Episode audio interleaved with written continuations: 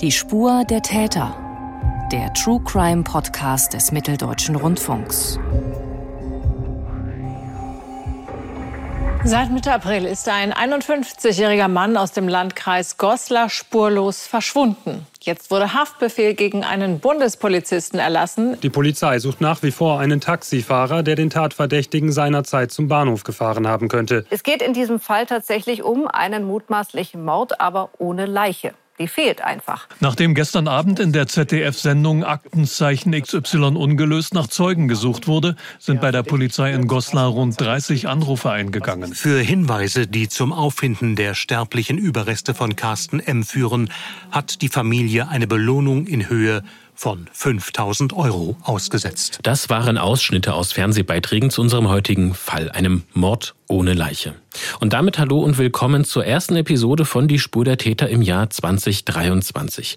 Mein Name ist Mathis Kiesig und im Mittelpunkt steht diesmal eine Familie, die die Leiche von Carsten M. sucht. Vater und Ehemann. Wir brauchen einfach diesen Abschluss dass Carsten auch ein würdevolles, liebevolles Begräbnis bekommen kann. Das sagt Katrin M. Sie ist die Ehefrau von Carsten. Was nach aktuellem Stand mit ihrem Mann geschehen ist und welche Rolle sie selbst in diesem ganzen Fall spielt, darüber spreche ich mit meinem Kollegen David Kopp, der sich mit diesem Fall beschäftigt hat. Hallo David. Salut Mathis.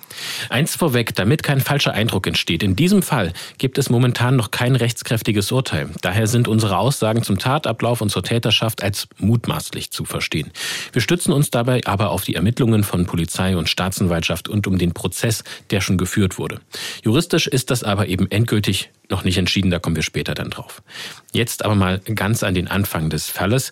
Er ereignet sich im Frühjahr 2021 in Niedersachsen. David, was passiert da und in welcher Gegend ereignet sich die Tat? Es ist der 13. April 2021, ein Dienstag. Wir sind in der Gemeinde Liebenburg, das ist im Landkreis Goslar im Vorharz, eine sehr idyllische Region mit kleinen Orten, wo Fachwerkhäuser stehen. Und in einem solchen Haus im Ortsteil Großdören, da ist morgens alles anders als sonst. Als die Mutter und die beiden Söhne aufstehen, ist nämlich Familienvater Carsten verschwunden, einfach nicht mehr da. Er hat offenbar gegen 5 Uhr alles stehen und liegen gelassen. Zum Beispiel lag das Frühstücksbrot noch auf dem Teller. Er hat seine Arbeitstasche stehen lassen und es sah überhaupt nicht so aus, als sei er ganz normal weggegangen.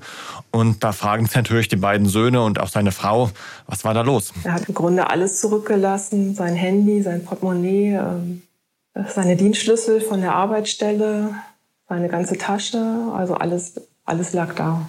Er hat im Grunde alles da gelassen. Der erste Gedanke war einfach, ähm, ja, warum ist er so hastig aufgebrochen? Warum hat das so eilig gehabt? Was war denn Carsten M. für ein Mann? Wie können wir uns vorstellen? Kannst du ihn uns mal ein bisschen beschreiben, unseren Hörerinnen und Hörern? Ja, zum Zeitpunkt seines Verschwindens war er 51 Jahre alt, 1,80 Meter groß, schlanker Mann. Er ist auch sportlich, spielt Handball im Verein. Er trägt eine Brille, hat kurze graue Haare mit beginnender Stirnglatze. Von Beruf ist er Tischler, arbeitet aber seit kurzem vor dem Verschwinden als Hausmeister in Hannover. Er hatte also eine neue Stelle angetreten. Und äh, seine Frau Katrin hat ihn mir so beschrieben. Er war ein sehr aufgeschlossener Mensch, sehr gesellig, Familie war ihm wichtig, seine Söhne waren ihm unheimlich wichtig. Also war ein ganz liebevoller Familienvater. Und die Stimme, die wir da eben noch im Hintergrund gehört haben, das ist Nichte Anna, die war beim Interview auch dabei. Und sie hat ergänzt. Er war immer der Witzige sozusagen. Also Familie hat manchmal mehrere Charaktere in einer Familie und ähm, er war immer der Witzige sozusagen. Also war immer zu Scherzen aufgelegt. Wie muss man sich diese Situation an dem Morgen vorstellen? Also jetzt im Nachhinein wirkt das natürlich alles schon sehr tragisch, was wir jetzt schon angekündigt haben, aber erstmal ist es ein Morgen, an dem der Vater und Ehemann nicht zu Hause ist, früh am Morgen. Es ist ungewöhnlich, dass diese Dinge fehlen, aber wie gehen Sie mit dieser Situation um? Also die Familie, die ähm Frau und die Söhne gehen erstmal nicht vom Schlimmsten aus, denken sich, äh, vielleicht war er irgendwie äh, verwirrt oder durch den Wind, spät dran. Er hat auch eine Stunde Fahrzeit nach Hannover, also ist auch immer einer der Ersten, der morgens aufsteht. Das ist schon äh, normal, aber nicht, dass er eben alles so stehen und liegen lässt. Verwunderlich war für ähm, die Familie, dass das Auto nicht mehr da war. Ein VW Caddy, der steht sonst vorm Haus. Also er muss irgendwie den Ort mit dem Auto verlassen haben, das war schon mal klar. Natürlich versuchen sie ihn zu erreichen. Das ist auch schwierig, weil sein Mobiltelefon äh, eben noch im Haus liegt. Da können sie ihn nicht erreichen. aber auch über seine Arbeitsstelle äh, kriegen sie ihn nicht ran. An dem Tag hat auch noch einer der beiden Söhne seine Führerscheinprüfung und rechnet deswegen damit, dass sich der Vater bei ihm meldet und fragt, wie war es, aber das passiert nicht und im Tagesverlauf machen sie sich dann zunehmend Sorgen und ihnen fällt auch noch eins auf, das merkwürdig ist. Wie gesagt, ist seine Arbeitstasche ist noch da, aber der Rucksack des älteren Sohnes, der fehlt. Also der stand sonst auch dort in der Küche, aber an dem Morgen ist er dann plötzlich nicht mehr da. Die Familie weiß also überhaupt nicht, was los ist mit Carsten. Wann schaltet denn die Ehefrau die Polizei ein? Also bis zum Nachmittag nicht. Das war ja ein ganz normaler Dienstag. Ähm, die werden da auch noch unterwegs gewesen sein und einfach gehofft haben, dass er sich noch meldet oder dass er noch auftaucht. Am Abend dann entdeckt aber einer der Söhne auf der Terrasse eine Blutlache. Natürlich haben die vorher schon im Haus nach ihm, wahrscheinlich gesucht, aber auf die Terrasse kommt ähm, einer der Söhne eben erst abends und ihm fällt da dieses Blut auf und dafür haben sie keine Erklärung. Das ist dann der Punkt, wo sie sagen, jetzt informieren wir die Polizei, da kann irgendwas nicht stimmen. Wie stuft denn die Polizei dann diese Lage ein? Gehen die Beamtinnen und Beamten gleich von einem Verbrechen aus oder wie gehen sie damit um? Schließlich ist es erstmal ein erwachsener Mann, der nicht da ist. Da muss nicht zwingend gleich eine Öffentlichkeitsfahndung oder eine Suchmaßnahme durchgeführt werden. Genauso ist es. Also ein Verbrechen sehen Sie erstmal nicht. Da gibt es jetzt keine Hinweise am Anfang. Es ist erstmal ein ganz klassischer Vermisstenfall für die Polizei. Denn der erwachsene Mann, der könnte ja auch theoretisch freiwillig abrupt das Haus verlassen haben. Aber trotzdem, die Polizei nimmt die Sache ernst. Auch eben wegen dieses Blutes. Und sie finden dann noch weitere Blutspuren von Carsten, nämlich im, im Garten. Die führen von der Terrasse über den Garten zum Rand des Grundstücks. Und am nächsten Tag wird dort am Rand dieses Grundstücks auch noch die zerbrochene Brille von Carsten gefunden und auf die ist er angewiesen. Die braucht er zum Beispiel zum Autofahren, sonst äh, kann er nicht richtig sehen und es ist sehr unwahrscheinlich, dass er sich ins Auto setzt, ans Steuer und dort äh, versucht, ohne seine Brille zu fahren. Apropos angewiesen, Carsten M. Äh, ist auch auf Medikamente angewiesen. Er muss blutgerinnungshemmende Medikamente einnehmen und auch die sind noch im Haus. Und das macht also die Sache dann so weit, dass sie sagen, irgendwas muss passiert sein. Er kann das Haus nicht freiwillig verlassen haben und die Polizei fängt dann auch eine größere Suche an, erstmal im näheren Umfeld, im Wohnort, in der Umgebung, fragt natürlich auch die Nachbarn, aber da wird nichts gefunden. Fassen wir also noch mal kurz zusammen. Carsten M. ist aus seinem Haus, von seinem Grundstück im April 2021 verschwunden, ohne sein Portemonnaie, sein Handy und ohne seine Arbeitstasche. Offensichtlich ist er verletzt und sein Auto ist weg, aber selbst gefahren kann er ohne seine Brille eigentlich nicht. Also womöglich wurde er weggebracht, vielleicht sogar verschleppt. In welche Richtung und wie weit, all das wissen die Ermittler zu diesem Zeitpunkt noch nicht. Welche weiteren Schritte unternimmt denn jetzt die Polizei in den nächsten Tagen, um mit diesem mysteriösen vermissten Fall weiter umzugehen? Zwei Tage nach dem Verschwinden von Kassen M veröffentlicht die Polizeiinspektion Goslar dann eine Personenbeschreibung und bittet die Bevölkerung um Mithilfe in dem vermissten Fall. Da wird ein Foto veröffentlicht, wie man das kennt. Da ist das Gesicht dann groß zu sehen des Vermissten. Das Alter, das Aussehen wird genannt und wie er vermutlich bekleidet ist. Das war eine Jeanshose, kariertes Hemd, dunkelblaue Fließjacke, schwarze Halbschuhe. In dem Suchaufruf steht auch, ähm, er dürfte in seinem blauen VW Caddy mit dem Kennzeichen GS für Goslar KK31 unterwegs sein. Also eine ganz klassische Suche nach einer vermissten Person. Melden sollen sich Personen, die den Vermissten seit Dienstagmorgen, 13. April 2021 gesehen haben oder Angaben über seinen derzeitigen Aufenthaltsort machen oder andere sachdienliche Hinweise geben können, die eine Feststellung der Person sowie das Fahrzeug ermöglichen. Fotos von Carsten M. sowie von dem erwähnten VW Caddy können Sie, liebe Hörerinnen und Hörer, in einem Fernsehbeitrag des MDR sehen. David hat ihn für das Fahndungsmagazin Kripo Live erstellt und einen Link zum Beitrag in der ARD-Mediathek, den stellen wir in den Beschreibungstext dieser Podcast-Episode. Weiter geht's im Fall Carsten M. Was bringt die Öffentlichkeitsfahndung? Gibt es erste Hinweise von Zeugen? Was unternimmt auch die Familie, um vielleicht doch ihren Vater auch wiederzufinden und Ehemann? Gerade im Bereich Social Media kommt es ja häufig vor, dass die dann auch dort selbst aktiv werden. Genau das machen sie auch. Sie hören sich natürlich bei Freunden, Bekannten äh, um Vereinsmitgliedern, aber äh, sie schreiben zum Beispiel auch bei Facebook dann, äh, wer hat ähm, unseren Vater bzw. Ehemann gesehen, posten auch da ein Foto aber das äh, bringt keine entscheidenden Hinweise. Die Polizei entschließt sich dann, eine Ermittlungsgruppe einzurichten, die nennen sie Fortuna. Hintergrund für den Schritt ist, dass ähm, es durch die Spuren und die verstrichene Zeit zunehmend Anhaltspunkte dafür gibt, dass man es tatsächlich mit einem Gewaltverbrechen zu tun hat. Und dieser Verdacht, der verstärkt sich auch noch, nämlich als sich ein Zeuge meldet und angibt, er habe das Auto des Vermissten, den VW Caddy, entdeckt. Diese Information bestätigt sich dann auch. Fahrzeugtyp und Nummernschild passen und das Auto des Vermissten ist also gefunden. Wo hat der Zeuge denn das Fahrzeug entdeckt und wie weit ist dieser Auffindeort des Fahrzeugs vom Wohnort der Familie entfernt? Das Auto wird gefunden, abgeschlossen und auch ordnungsgemäß abgestellt auf einem Parkplatz und zwar auf dem Expo-Gelände in Hannover gegenüber des niederländischen Pavillons. Für alle, die sich dort ein bisschen auskennen, die Straße heißt Boulevard der EU. Das Ganze ist im Süden von Hannover, rund 70 Kilometer vom Wohnort entfernt, also ein ganzes Stück. In Hannover arbeitet Carsten M. ja auch, deswegen ist das jetzt nicht ganz abwegig. Aber mit dem Expo-Gelände hat er erstmal nichts zu tun. Weil wir ja wissen, dass er ohne Brille eigentlich nicht Auto fahren kann, ist es doch sehr unwahrscheinlich, dass er selbst eben bis nach Hannover ohne Brille dann gefahren ist, richtig? Ja, mehr noch sogar der Fund des Autos und die Spuren darin veranlassen die Ermittler zu einer entscheidenden Annahme. Sie bzw. Spezialisten im Landeskriminalamt Hannover finden nämlich auf der Rückbank dieses Autos Blut von Carsten M. Das wurde ähm, ein bisschen weggewischt, aber sie konnten das sichtbar machen und auch ihm zuordnen. Und was sich in der Gesamtschau daraus ergibt, das fasst im NDR-Fernsehen Hans-Christian Wolters zusammen. Er ist Sprecher der Staatsanwaltschaft Braunschweig. Aufgrund der Spurenlage, die wir vor Ort finden konnten und auch der Spuren, die wir im Fahrzeug des Opfers auffinden konnten, müssen wir davon ausgehen, dass das Opfer nicht mehr am Leben ist, sondern tatsächlich getötet wurde. Ein Leichnam haben wir aber bislang nicht gefunden. Etwas ausführlicher, aber im Ergebnis gleich beschreibt Kriminalhauptkommissar Lutz Lucht die Fakten- und Indizienlage in Bezug auf den Vermissten. Lucht leitet damals die zuständige Ermittlungsgruppe. Zum einen wurde er als äh, absoluter Familienmensch äh, beschrieben und ein Verschwinden ohne ein Zeichen zu hinterlassen äh, steht da im krassen Widerspruch. Zum anderen äh, war er auf Medikamente angewiesen, die er regelmäßig einnehmen musste.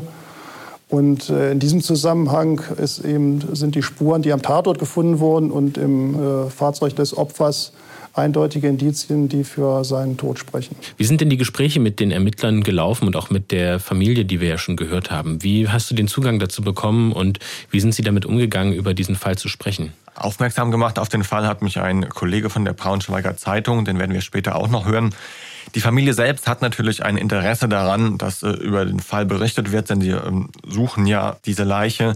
Und auch die Polizei unterstützt äh, die Familie dabei. Die Polizei, muss man aber dazu sagen, war zwar offen und gesprächsbereit, aber auch sehr vorsichtig in dem, was sie sagen konnten und wollten. Denn, oh, da kommen wir auch später dazu, der Verteidiger im späteren Prozess hat der Polizei die Hölle heiß gemacht, hat jeden kleinen Fehler aufgepickt und ähm, deswegen war die Polizei da sehr, sehr vorsichtig, äh, Details zu nennen und irgendwie auf die Ermittlungen konkreter einzugehen. Aber trotzdem haben Sie dir ein Interview gegeben. Ja, das muss man sagen. Das war auch sehr freundlich und ähm, kooperativ. Auch Fotos für den Beitrag habe ich bekommen. Die Polizei will auch diese Familie unterstützen, weil sie sieht, die Familie bemüht sich wirklich. Und auch wenn die Polizei selbst irgendwann nicht mehr so viel tun kann. Sie sind da offen und unterstützen weiter. Nochmal zurück zur zeitlichen Einordnung. Verschwunden ist Carsten M. am 13. April 2021 und drei Tage später wird dann das Auto in Hannover gefunden. Die Hoffnung, dass der Vermisste noch am Leben ist, die haben die Ermittler jetzt eigentlich nicht mehr. Dennoch wollen sie natürlich klären, was geschehen ist. Und da wäre es ja hilfreich, die Leiche untersuchen zu können. Doch von ihr fehlt jede Spur. Was unternimmt denn die Polizei, um die Leiche zu finden und auch um diese Tat, die es ja offenbar gegeben haben muss, aufzuklären? Es gibt mehr als 30 Einsätze von Polizeikräften, wo nach der Leiche gesucht wird, an sehr, sehr unterschiedlichen Orten, zum Beispiel in einem 25 Meter tiefen Graben im Harzvorland. Es wird gesucht in und um Hannover, unter anderem auf dem Expo-Gelände, wo eben das Auto stand. Ein Teich im Harz wird abgesucht, ein stillgelegtes Eisenerzbergwerk, eine Biogasanlage. Da wird ein ganz schöner Aufwand betrieben und den fasst Kriminalhauptkommissar Lutz Lucht zusammen. Zunächst wurde natürlich der Tatort, äh, die Umgebung des Tatortes abgesucht und der Auffindeort des Opferfahrzeugs. Äh, Im weiteren Verlauf haben wir einen möglichen Ablageort anhand der vermutlichen Fahnenstrecken abgesucht. Und wir sind natürlich gezielten Hinweisen nachgegangen. Und größere Gebiete und äh, Strecken wurden dann von einer Hubschrauberstaffel abgeflogen oder mit äh, Reitern und Hunden abgesucht. Und äh, geeignete Örtlichkeiten haben wir auch fußläufig aufgesucht. Eingesetzt waren auch Spezialkräfte, Taucher und äh, Kletterer, die eine Höhle abgesucht haben. Diese Phase der polizeilichen Suche, die ist für die Familie von Carsten M. mit sehr, sehr starker Anspannung verbunden. Das hat mir Katrin M. erzählt, die Ehefrau. Sehr nervenaufreibend, weil man ja immer gehofft hat, ähm, jetzt wird was gefunden. Jetzt, äh, also bei jeder Suche haben wir halt, halt diese Hoffnung gehabt, jetzt sind sie an irgendwas dran, jetzt wird werden sie was finden. Aber bisher war halt leider alles äh, ohne Erfolg. Was bringen denn eigentlich die Untersuchungen des Fahrzeugs? Bei den Untersuchungen wird festgestellt, dass es offenbar einen großen Blutverlust gegeben haben muss, der dann nach den Untersuchungen des LKA zum Tod geführt haben muss. Aber gibt es denn weitere Spuren im Fahrzeug, die die Ermittler irgendwie weiterbringen? Also dieses Blut hat höchstwahrscheinlich zum Tod geführt. Ein Beweis ist das ja noch nicht. Man hat dort keine größeren Auffälligkeiten gefunden, außer den Rucksack des Sohnes, von dem ich ja vorhin gesprochen hatte, der in der Küche morgens plötzlich verschwunden war, den der Vater normalerweise überhaupt nicht mitnimmt.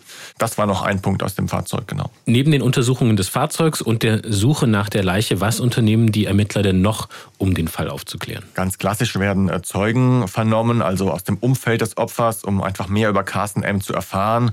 Die Frage, die man kennt, hat er irgendwelche Feinde zum Beispiel, wird da gestellt. Interessant ist der Hinweis einer Nachbarin, die hörte im Zeitraum des Verschwindens einen kurzen Streit im Garten der Familie. Einen Streit zwischen zwei Männern und der soll schlagartig geendet haben. Unter den anderen Zeugen fällt den Ermittlern ein Mann auf, der relativ auffällig unkooperativ ist, also der äh, nicht mitwirkt und ähm, auf die Fragen der Polizei und auf die Vorladung zur Zeugenvernehmung nicht reagiert oder angibt, er habe keine Zeit für eine Aussage. Und das macht äh, ihn doch etwas verdächtig. Wer ist denn dieser Mann? Also in welcher Beziehung steht er denn zu Carsten M? Dieser Mann ist Martin G. Er ist etwa im gleichen Alter wie Carsten M. Beide sind so um die 50. Er ist ein enger Freund der Familie. Sie haben schon viele gemeinsame Unternehmungen gemacht, auch Urlaube. Er gilt als kommunikativer, aber auch ein bisschen rechthaberischer Typ. Seine Kollegen schildern ihn als unauffällig. Und apropos Kollegen, äh, Martin G. ist von Beruf Bundespolizist. Er macht unter anderem Personenkontrollen an Flughäfen, zuletzt in Braunschweig. Und das wundert dann natürlich, dass ein Polizist der ähm, sollte ja eigentlich ein Interesse daran haben, dass ähm, ein Verschwinden seines Freundes aufgeklärt wird und dass er das sogar selbst unterstützt, schon allein wegen seines Berufes, dass er da also ähm, mitwirkt und nicht die Ermittlungen noch erschwert. Ein Polizist gerät so in den Fokus der Ermittler. Ist er der einzige Verdächtige und wie verhält er sich? Ja, ist erstmal der einzige Verdächtige, sonst gibt es keine Person, wo die Polizei sagt, die nehmen wir jetzt näher in den Fokus. Martin G. macht, soweit mir das bekannt ist, keine näheren Angaben. Auch an der Suche vorher nach Carsten soll er sich äh, auffällig wenig beteiligt haben. Und der Verdacht gegen ihn, der erhärtet sich dann auch noch. Denn zum einen an diesem Rucksack, den ich jetzt schon mal erwähnt habe, in dem Auto, der im Auto gefunden wurde, der Rucksack des Sohnes, an diesem finden sich DNA-Spuren von äh, Martin G. Und normalerweise hat Martin ja diesen Rucksack nicht äh, bei sich. Und es ist sehr auffällig, dass dort seine DNA-Spuren an den Rucksack des Sohnes kommen. Und zum anderen, ähm, Martin G. soll zur Zeit des Angriffs am Haus von Carstens Familie gewesen sein. Dafür spricht nämlich aus Sicht der Ermittler ein Fiat 500. Den haben Nachbarn unweit des Hauses der Familie an diesem Morgen gesichtet. Es soll sich um einen Leihwagen handeln, den Martin G. angemietet hatte. Also da ist die Verknüpfung. Die ähm, Ermittler können feststellen, dass Martin G. diesen Fiat 500 angemietet hat und der wiederum wurde von Zeugen am Morgen ähm, in der Nähe des Hauses gesehen. Außerdem will eine Zeugin kurz darauf auch den Caddy der Familie hinter dem Fiat gesehen haben und daneben eine schlanke Gestalt, was zu ihm passen könnte. Und Martin G. soll nach der Tat Gegenstände in Baumärkten gekauft haben, die mit dem Beseitigen der Leiche im Zusammenhang stehen könnten. Da kommen wir später noch dazu. Von dem Verdacht gegen Martin G. erfährt auch die Ehefrau des vermissten Katrin M. Wie das für sie war, das hat sie eben auch dir im Interview erzählt. Ja, das war erstmal niederschmetternd. Ähm, damit haben wir nicht gerechnet. Absolut nicht. Meine Söhne nicht, ich nicht, niemand in unserem Umkreis damit gerechnet. Ja, und Katrin M. hat mir noch erzählt, das Ganze sei natürlich auch für sie mit einer Enttäuschung verbunden gewesen. Wobei ähm, sich Katrin M. anders als die Polizei zu diesem Zeitpunkt wohl schon einen Reim darauf machen kann, weshalb Martin G. ihren Mann umgebracht haben könnte. Das klingt jetzt natürlich spannend, dass Katrin M. an dieser Stelle mehr weiß, als die Polizei ermitteln kann und dass sie wahrscheinlich auch eine andere Reaktion, zumindest innerlich, haben wird, als vielleicht der Rest der Familie von ihr, weil sie eben einen anderen Bezugspunkt zu Martin G. hat. Kannst du uns denn mehr über dieses Motiv erzählen? Ja, genau. Und das ist wohl auch einer der entscheidenden Punkte in diesem Fall. Martin G. und Katrin M. führten nämlich jahrelang eine Beziehung, eine gemeinsame Beziehung hinter dem Rücken ihrer Ehepartner, und zwar schon seit 2016. Das erfahren die Ermittler von Katrin M. nur peu à peu, nur schrittweise. Und ähm, offenbar wollte Martin G. mehr sein für Katrin M. als nur der Geliebte. Sie vermutet? Motiv wird Eifersucht gewesen sein und er wollte gern den Platz meines Mannes an meiner Seite annehmen. Hat sich Katrin M. dir gegenüber noch darüber hinaus geäußert? Also gab es mal Andeutungen in äh, Gesprächen mit, mit Martin G., als sie sich getroffen hatten? Gab es irgendwas, was darauf leichte Andeutungen gemacht hätte oder darauf schließen ließ, dass er eben solche verrückten Pläne irgendwie geschmiedet haben könnte? Nein, das kam in den Gesprächen nicht zum Wort. Ich muss auch dazu sagen, äh, Katrin M. war da sehr äh, zurückhaltend in dem Interview, ähm, hat mit sehr kurzen Sätzen geantwortet. Sie war sicherlich auch aufgeregt. Aber ich habe ihr angemerkt, das ist ein Punkt, wo sie nicht so gerne drüber sprechen möchte. Am 18. Mai, gut einen Monat nach dem Verschwinden von Carsten M., wird Martin G. während der Arbeit festgenommen. Er macht weiter keine Aussage. Wie geht es jetzt weiter? Ja, aber vom Gefängnis aus schreibt er Briefe an einen Freund, in denen er einen Mord an Carsten M. abstreitet. Gut möglich, dass er diese Briefe ganz bewusst schreibt, in dem Wissen, dass seine Post aus der Haft kontrolliert wird, dass er also damit ähm, indirekt eine Aussage macht. Martin G. ist auch äh, ein Mann mit zwei Gesichtern, sagte Erik Westermann von der Braunschweiger Zeitung. Er hat den Fall intensiv verfolgt und unter anderem im Podcast Tatort Niedersachsen berichtet. Zu Martin G. sagt er, Freunde, Bekannte, auch die Familie schilderte ihn als, so haben sie ihn erlebt, als freundlichen, zugewandten Menschen, vielleicht ein bisschen großspurig manchmal, so mhm. kam er von einigen Zeugen, wurde er geschildert. Aber niemand hätte je so etwas vermutet. Es gibt wohl auch Bundespolizisten, ähm, mit denen ich gesprochen habe, die, die sagten, das hätten wir ihm nie zugetraut. Niemand hätte ihm das zugetraut. Niemand hätte gedacht, dass er sich so verhalten könnte. Und man fragt sich natürlich, wenn jemand nichts zu verbergen hat, wenn jemand sich nicht vielleicht auch schwerere Straftaten schuldig gemacht hat, warum geht er so geheimnisvoll, so geheimniskrämerisch vor. Jetzt gibt es also einen Tatverdächtigen, einen schweigenden Bundespolizisten. Aber vom Opfer von Carsten M. fehlt weiter jede Spur. Sowohl die Polizei als auch die Angehörigen gehen aber davon aus, dass er nicht mehr am Leben ist. Aber irgendwo muss er seine Leiche sein. Was wird jetzt in den folgenden Wochen und Monaten unternommen? Die Polizei sucht natürlich weiter nach der Leiche und ist auch immer in der Hoffnung, dass der Verdächtige doch noch einen Hinweis gibt wo sie sich befindet, wo er sie äh, versteckt hat. Die Ermittlungsgruppe Fortuna bittet auch weiter die Öffentlichkeit um Unterstützung. Im August 2021 ist Lutz Lucht, der Leiter der Ermittlungsgruppe, zum Beispiel zu Gast in der ZDF-Sendung Aktenzeichen XY ungelöst. Da geht es dann unter anderem um die Frage, wie sich der mutmaßliche Täter weiter fortbewegt hat, nachdem er das Auto des Opfers auf dem Expo-Gelände in Hannover abgestellt hat. Wir halten die wahrscheinlichste Möglichkeit, äh, dass er mit einem Taxi weggefahren ist. Und vielleicht erinnert sich eine Taxifahrerin oder ein Taxifahrer am 13. April zwischen 9.30 Uhr und 10 Uhr in diesem Bereich einen Fahrgast aufgenommen zu haben. Für uns besonders wichtig sind natürlich Informationen zum Fahrgast und zum Fahrziel. Kurz noch für den Hintergrund, die Verbindung von Martin zum Taxi, die haben die äh, Beamten von entsprechenden Taxibestellungen, die wurden von einer Mobilfunknummer aus abgegeben, die sie dem Verdächtigen zuordnen. Er hat nämlich einen Handyvertrag abgeschlossen unter Verwendung eines unrechtmäßig erlangten Personalausweises. Die hat er bei einer Kontrolle von einem Fluggast einbehalten und dann benutzt, um einen Handyvertrag abzuschließen. Das sind ja auch alles Punkte, die auf eine geplante Tat hindeuten und nicht auf einen spontanen Akt. Auf jeden Fall, das muss von langer Hand geplant gewesen sein, ja. Und in Aktenzeichen XY ungelöst wird auch etwas thematisiert, das wir bisher nur ganz kurz angesprochen haben. Stichwort Einkäufe in Baumärkten. Im TV-Studio stehen zu Anschauungszwecken Bauzäune und Betonfüße für diese Zäune. Von diesen Baustellenabsperrungen, zum Beispiel an Häusern, da erkennt man ja diese Drahtgitterelemente, circa zwei Meter hoch, drei Meter fünfzig lang. Und äh, sie werden in diese grauen Betonsockel reingesteckt. Was haben denn solche Zäune und diese Einkäufe mit dem Fall zu tun? Martin G. hat den Ermittlern Ermittlern zufolge solche Gegenstände nach der Tat in verschiedenen Baumärkten gekauft. Neben acht Bauzaunelementen samt Betonfüßen, unter anderem auch Stacheldraht mit einer Gesamtlänge von 250 Metern, auch 16 Baustahlmatten, elf Rasengittersteine. Da fragt man sich, ja, was macht ein Bundespolizist, der nicht gerade sein Haus umbaut, mit solchen Gegenständen?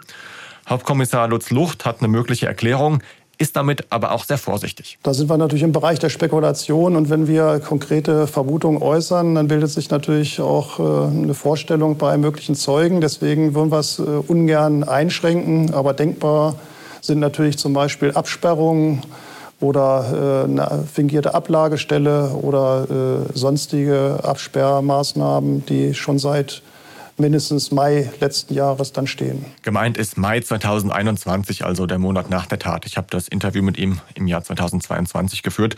Er spricht ja von fingierten Ablagestellen, man könnte auch von vorgetäuschten Baustellen reden, damit man sich das so ein bisschen zumindest vorstellen kann. Der mutmaßliche Täter könnte also eine Stelle, wo sich niemand darüber wundert, dass dort eine Baustelle existiert, aufgebaut haben als eine Art Fake-Baustelle und dort eben die Fassade für den Ablageort der Leiche errichtet haben. Genau, das ist eine Idee, die kann natürlich nicht bewiesen werden. Eine andere Möglichkeit ist, ähm, dass er die Betonfüße und die Rasengittersteine genutzt hat, um die Leiche zu beschweren beim Versenken in einem Gewässer. Das ginge auch. Fakt ist, die Gegenstände sind bisher nirgends aufgetaucht und äh, die Sendung Aktenzeichen XY ungelöst erbringt zwar rund 30 Hinweise von Zuschauerinnen und Zuschauern, aber es gibt keinen Durchbruch. Während sich die Polizei weiter mit der Suche nach diesen Gegenständen und nach der Leiche beschäftigt, erhebt die Staatsanwaltschaft dann im September 2021 Anklage gegen den tatverdächtigen Bundespolizisten. Zwei Monate später beginnt am Landgericht Braunschweig dann der Prozess. Wie lautet der genaue Vorwurf und wie gestaltet sich auch der Prozess? Die Staatsanwaltschaft wirft Martin G. vor, seinen Freund heimtückisch ermordet zu haben. Laut Anklage musste er ein Hindernis dauerhaft beseitigen, weil er eine engere Liebesbeziehung mit der Ehefrau seines Freundes wollte. Mit ihr hatte er laut Staatsanwaltschaft, wie gesagt, seit 2016 eine Affäre, ohne dass die Frau die Bereitschaft gezeigt habe, ihren Mann zu verlassen. Also sie wollte sich nicht für das eine oder für das andere entscheiden und das hat ihm wohl nicht gepasst. Der Vorwurf lautet heimtückischer Mord aus niederen Beweggründen. Die Ehefrau des Opfers und die beiden Söhne treten im Prozess als Nebenkläger auf. Sie erhoffen sich von dem Verfahren Aufklärung. Der ganze Prozess zog sich ja über sieben Monate. Und in dieser ganzen Zeit haben wir auch gehofft, dass wir auch in dieser Zeit schon Aufklärung bekommen, dass sich während des Prozesses ergeben wird, wo Carsten sein wird. Hoffentlich spricht er auch der Angeklagte, hoffentlich gibt es Ergebnisse. Äh, hoffentlich gesteht er, hoffentlich knickt er ein. Aber das ist alles halt nicht passiert. Da hatten wir uns mehr erhofft. Katrin M. spricht hier auch wieder vom Angeklagten. Also man merkt, welche Distanz sie auch in diesem Interview aufbaut zu ihrem eigentlichen Liebesgefährten, wenn man Oder so will. ehemaligen Liebesgefährten. Der Ehemalige Beziehung dann natürlich abgebrochen, nachdem das rauskam. Ja. Das heißt aber auch, nochmal, wenn wir auf diesen ähm, O-Ton von Katrin M. zurückkommen, Martin G. schweigt weiter vor Gericht. Ja, genau. Er macht zum Vorwurf keine Aussage, kein Wort von ihm dazu. Er wirkt auf die Beobachter auch ziemlich teilnahmslos, kalt, so als ob ihn das alles da gar nichts angeht. Dieses Schweigen ist aus Sicht von Prozessbeobachter Erik Westermann von der Braunschweiger Zeitung auch sehr auffällig. Selbst der Richter deutete an, dass das doch ein beredtes Schweigen war, ein Schweigen, was Bände spricht. Wer, der unschuldig ist, würde vor Gericht nicht das beteuern. Zumindest ganz am Schluss in dem letzten Wort, wo er sich an die Opfer auch nochmal wenden könnte. Würde nicht jemand, der unschuldig ist, da beteuern, ich war es nicht. Wie könnt ihr nur glauben, ja, dass ich ja. das gemacht habe? Nichts, kein Wort. Das kann ihm nicht zum Nachteil gereicht werden. Das ist kein, kein Beweis, das ist nicht strafschärfend oder sonst irgendwas. Aber es ist doch irgendwie ein Elefant, der im Raum steht. Jeder sieht ihn, jeder wundert sich, jeder fragt sich, wie kann das sein, wenn er nicht schuldig ist. Das war sehr augenfällig. Ohne Leiche und ohne Aussagen zum Tatgeschehen ist es ja sehr schwer, den Ablauf des mutmaßlichen Mordes zu rekonstruieren. Was ist darüber im Prozess zu erfahren? Also laut Anklage soll Martin G. sich am 13. April frühmorgens im Garten von Carsten M. versteckt und das mutmaßliche Opfer nach draußen gelockt haben. Dort habe er dann versucht, den 51-Jährigen mit einer Schlag- oder Stichwaffe, möglicherweise mit einer Pistolenarmbrust zu töten. Dabei soll die Blutlache auf der Terrasse entstanden sein. Und während Carsten bewusstlos dalag, habe sich der Angeschuldigte äh, in das ihm anvertraute Haus geschlichen und den Schlüssel für den VW Caddy des Opfers gegriffen, sowie, offenbar versehentlich, auch den Rucksack des einen Sohnes. Wahrscheinlich wollte der Angeklagte die Arbeitstasche von ähm, Carsten greifen, hat aber versehentlich den Rucksack des Sohnes gegriffen. Und anschließend soll er dann das Auto zur Rückseite des Grundstücks gefahren haben und den Verletzten auf die Rückbank gehievt haben. Bei dem Transport zum Auto sollen dann die blutigen Schleifspuren im Garten entstanden sein, sowie die Brille zu Bruch gegangen sein. Später habe er das gesäuberte Auto auf dem Expo-Gelände in Hannover abgestellt. Natürlich kann man nicht sicher sein, ob das jetzt so wirklich gewesen ist. Das ist für die Staatsanwaltschaft einfach der wahrscheinliche Tatablauf. Und man muss auch dazu sagen, das Ganze ist ein Indizienprozess. Es gibt keine direkten Beweise für die Schuld von Martin G. Und die Beweisaufnahme dauert wahrscheinlich auch deshalb sehr lange, nämlich sieben Monate. David, du hast gerade von einer Pistolenarmbrust gesprochen als möglicher Tatwaffe. Welche Hinweise gibt es denn darauf? Also warum sollte ein Polizist eine Armbrust verwenden, um einen Mord zu begehen? Also das hat die Polizei relativ gut rekonstruieren können. In den Wochen vor der Tat wurde über die Mailadresse von Martin G. eine Pistolenarmbrust samt sechs Pfeilen im Internet bestellt. Das ist, wer sich ein bisschen auskennt, ähm, ein Hersteller aus Österreich gewesen. Die, äh, diese Armbrust ist vom Typ Stinger AR6. Sie wurde per PayPal bezahlt und bei der Bestellung war auch eine äh, Kopie des Personalausweises beigefügt von Martin G. Und diese Armbrust wurde auch geliefert an seine Adresse, auf der Kellertreppe abgestellt und auch noch äh, so am Rande erwähnt, auf seinem Computer wurde nach dieser Bestellung nach einer Phrase gesucht, die war Schock durch Armbrustschuss. Also muss er sich irgendwie doch damit mit dem Thema auseinandergesetzt haben. Martin G. hat später behauptet, er sei Opfer eines Identitätsdiebstahls geworden. Also er sei es gar nicht selbst gewesen, der diese Bestellung aufgegeben habe. Aber was in dem Zusammenhang auch noch zu erwähnen ist, die Familie von Carsten M. hat noch vor dem Verschwinden einen Jagdpfeil im Garten gefunden. Ein Jagdpfeil, der genau zu dieser Armbrust passt, die ähm, offenbar Martin G. bestellt hat. Und dann stellt sich natürlich auch die Frage, warum bestellt ein Polizist eine Armbrust. Wieso nutzt er nicht einen, einen Revolver oder eine Pistole? Zu, da, dazu hat er doch bestimmt viel einfacher Zugang über seinen Arbeitsplatz. Das ist mir erst so während der Recherche klar geworden. Ja, diese Armbrust ist eigentlich ganz clever, denn sie verursacht ja keinen äh, kein Knall, kein Geräusch. Und das spricht dann auch dafür, dass äh, keiner der Zeugen in der Umgebung oder der Nachbarn ähm, so etwas gehört hat, keinen Knall gehört hat. Also ähm, das ergibt schon Sinn. Kommen wir zurück zum Prozess, der sich über 25 Verhandlungstage hinzieht. Wir haben gerade schon gehört, sieben Monate dauert die Beweisaufnahme. Welche Strategie verfolgt denn die Verteidigung von Martin G? Er selbst schweigt ja weiter, wie wir gehört haben. Seine Verteidiger fordern einen Freispruch. Sie sehen ihn nicht als Schuldigen. Einer der Verteidiger tritt auch sehr konfrontativ auf, geht die Zeugen scharf an, verunsichert sie. Ich habe schon gesagt, der Leiter der Mordkommission wird besonders hart angegangen. Er wird stundenlang in die Mangel genommen. Deswegen war er dann auch im Interview eben sehr vorsichtig, weil er die Befürchtung hat, dass vielleicht in einem späteren Prozess äh, das nochmal zur Sprache kommt, was er da irgendwie äh, dann öffentlich äußert. Und der Verteidiger hat auch Fehler der Polizei oder mutmaßliche Fehler der Polizei vorgehalten, die ganz am Anfang der Ermittlungen entstanden sind. Das hat Erik Westermann von der Braunschweiger Zeitung auch berichtet. Zum Teil gab es sicherlich auch Schnitzer der Polizei, die wo zu Recht eingehakt wurde. Ähm, Stockfehler möchte man das mal nennen. Aber auch das Gericht hat am Ende nochmal betont, was für eine umfangreiche Arbeit das war, die die Ermittlungsbehörden da geleistet haben, wie schwierig das war, diese einzelnen Mosaiksteine zusammenzusetzen und das aus Sicht des Gerichtes dann doch ein relativ deutliches Bild sich dann am Ende ergeben hat. Dieser O-Ton von Erik Westermann ist ein Ausschnitt aus dem Podcast Tatort Niedersachsen der Kolleginnen und Kollegen in Braunschweig. Vielen Dank an dieser Stelle für die Zurverfügungstellung der Eindrücke aus dem Gerichtssaal. David, wie lautet denn das Urteil im Mordprozess gegen den Bundespolizisten Martin G.? Das Urteil ist relativ klar, nämlich lebenslange Haft wegen Mordes. Nach Überzeugung des Gerichts wollte Martin G. nach einer langjährigen Affäre endlich eine offizielle Liebesbeziehung mit der Frau seines Freundes eingehen. Die Frau zeigte dazu aber keine Bereitschaft, ihren Mann zu verlassen. Ein Richter sagte in der Urteilsbegründung wörtlich, er stand dem Zusammenleben im Weg und musste weg, bezogen auf Carsten M. Niedrige Beweggründe wurden als Mordmerkmal festgestellt. Carsten M. wurde aus dem Weg geräumt, um sein Ziel einer dauerhaften Beziehung mit Katrin M. zu erreichen. Es war lange geplant, wohl über Monate hat er diese Tat vorbereitet. Unklar bleibt der Ablauf des Tatgeschehens. Deswegen ist die Heimtücke in diesem Fall nicht nachweisbar und es wird auch keine besondere Schwere der Schuld festgestellt. Das hätte ja auch Auswirkungen auf die Dauer der Haftzeit, also keine besondere Schwere der Schuld. Und die Richter gehen auch davon aus, dass Carsten M. tot ist, genau wie die Angehörigen und wie die Polizei. Und man muss jetzt auch dazu sagen, was wir schon ganz am Anfang gesagt haben, dieses Urteil ist noch nicht rechtskräftig. Es wurde Revision eingelegt, es gibt noch kein abschließendes Urteil. Also entweder die Revision wird verworfen oder es kommt nochmal ein neuer Prozess. Das ist also noch nicht entschieden. Gibt es denn schon einen Zeitraum, wie sich die Gerichte damit beschäftigen werden mit dieser Revision? Also im Laufe des Jahres ist damit zu rechnen. Wann genau können wir nicht sagen. Das erste Urteil liegt jetzt auch schon ein bisschen zurück. Also vielleicht im Frühjahr, aber das ist Spekulation. Wenn es auf jeden Fall da ein rechtskräftiges Urteil gibt, dann werden wir hier im Podcast nochmal darauf eingehen, liebe Hörerinnen und Hörer. Juristisch gesehen also ein vorläufiger Erfolg für die Staatsanwaltschaft und in gewisser Weise natürlich auch für die Nebenklage, wobei es immer schwierig ist, bei solchen Prozessen von Erfolg zu sprechen für die Angehörigen von Getöteten.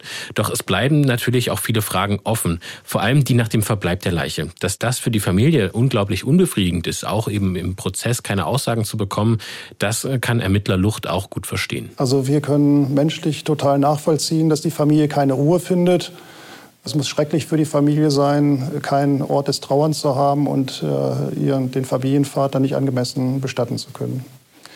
Ähm, ich habe weiterhin Kontakt mit der Familie und äh, wenn immer es konkrete Hinweise gibt, die die Familie selbst nicht absuchen kann, wo sie an ihre Grenzen stoßen, dann informieren sie uns und dann gehen wir diesen Hinweisen auch nach. Lutz Lucht hat es gerade angedeutet, die Familie hat sich inzwischen selbst auf die Suche nach Carsten M. gemacht. Wie können wir uns das denn vorstellen? Also erstmal, die Familie steht da vor einer riesengroßen Herausforderung. Dieses Suchgebiet ist äh, sehr, sehr groß. Die Ermittler gehen davon aus, dass die Leiche in einem Radius von 70 Kilometern Luftlinie um das Wohnhaus der Familie herum versteckt worden sein muss. Dafür sprechen zeitliche Abläufe, die sie rekonstruieren konnten, unter anderem anhand von den Kilometerständen der Fahrzeuge, die Martin G. angemietet hat. Also wie gesagt, dieses Gebiet sehr, sehr groß, umfasst zum Beispiel die Städte Hannover, Göttingen, auch Halberstadt in Sachsen-Anhalt. Die Familie fängt natürlich erstmal dort an, wo die Chancen gut stehen, wo es Hinweise gibt oder Vermutungen, dass sich die Leiche dort befinden könnte. Sie starten dann einzelne Suchaktionen immer wieder, meistens am Wochenende, trommeln private Helfer zusammen, rufen öffentlich dazu auf, sie zu unterstützen. Und dann trifft man sich zum Beispiel auf einem Waldparkplatz und ähm, die Helfer bekommen Anweisungen. Sie sollen dann auf Dinge achten, die nicht in den Wald gehören. Und jeder Helfer kriegt dann so ein ähm, kleines Segment des Suchgebiets, des aktuellen Suchgebiets zugeteilt, wo er sich dann hinbegibt und das gewissermaßen durchforstet und eben auf solche Auffälligkeiten achtet. Eine erste größere Aktion war im Herbst 2022 und dazu Katrin M., die Ehefrau. Wo wir diese eine erste große gemeinsame Suche hatten, kam halt um die 60 schon dazu. Und das war schon enorm. 60 Helfern kann man schon ein großes Gebiet absuchen. Aber wir hoffen halt, dass wir jetzt immer noch, ähm, dass es halt weiterläuft. Dass wir jetzt dadurch so diesen ersten Stein ins Rollen gebracht haben und dass es weiter Anmeldungen gibt. Dass sich auch vielleicht gerade im Hannover-Raum noch Menschen zu uns gesellen. Vielleicht nochmal ein Sportverein, der sagt, wir machen mit. Oder ähm, nochmal eine Feuerwehr, irgendwas in der Richtung. Oder auch äh, für jede einzelne Person sind wir dankbar. Ich denke, je mehr wir sind, um größer ist dann der Erfolg am Ende. Was sind das denn für Menschen, die sich da an dieser Suche beteiligen? Was motiviert sie? Das ist sehr, sehr unterschiedlich. Also das sind Leute, die die Familie vorher schon kannten, aber auch Wildfremde, die einfach sagen, äh, wir wollen jetzt helfen, wir nutzen hier den Samstagnachmittag, unseren Familienspaziergang gewissermaßen auch mit den Kindern äh, und suchen dann eben so ein Stückchen Wald ab. Bei den Kindern muss ich mich auch fragen, ist das clever, da Kinder mitzunehmen zu so einer Aktion, wenn man tatsächlich äh, einen Leichenteil finden würde? Was sagt man dann den Kindern?